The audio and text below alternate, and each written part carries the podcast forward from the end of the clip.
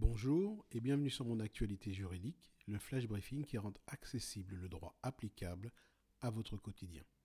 Aujourd'hui, nous parlons de la preuve admise dans un procès civil, c'est-à-dire des éléments admis pour établir la réalité d'un fait ou d'un acte juridique.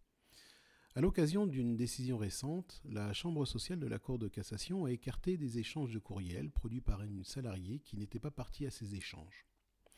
Dans cette affaire, la salariée, représentante du personnel dans son entreprise, a fait l'objet d'un avertissement en mai 2013.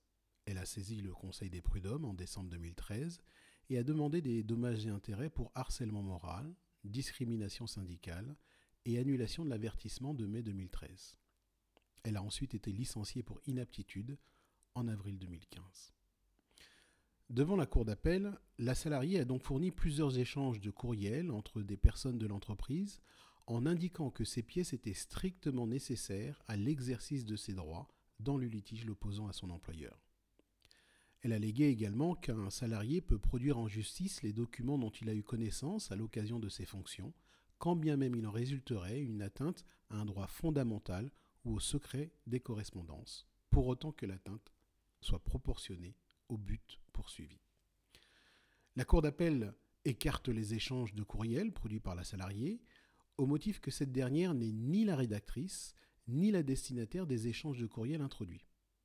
Elle ajoute que ces échanges sont soumis au secret des correspondances et donc protégés contre toute violation par des tiers, et que n'ayant pas été remis volontairement à la salariée, ils doivent être écartés des débats.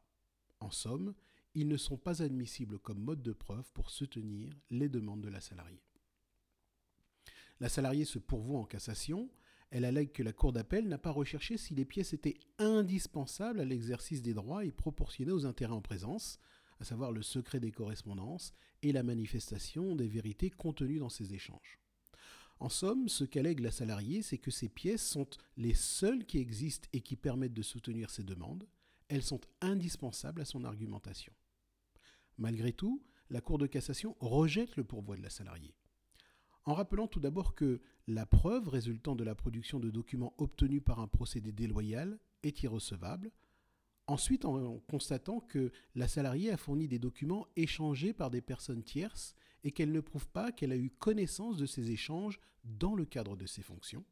Par conséquent, la Cour déduit que les échanges ont été obtenus par un procédé déloyal, donc ils doivent être écartés. Voilà, c'est tout pour aujourd'hui. Un dernier mot tout de même. Savez-vous qu'en ouvrant la skill Mon assistant juridique et en lui demandant Qu'est-ce que la preuve? vous obtiendrez une réponse succincte sur les différents modes de preuve en matière pénale ou en matière civile? Par exemple, en matière civile, savez-vous à partir de quel montant la preuve doit être rapportée par écrit? Eh bien, activez la skill Mon assistant juridique et vous aurez la réponse à cette question. D'ici là, je vous dis à mercredi prochain.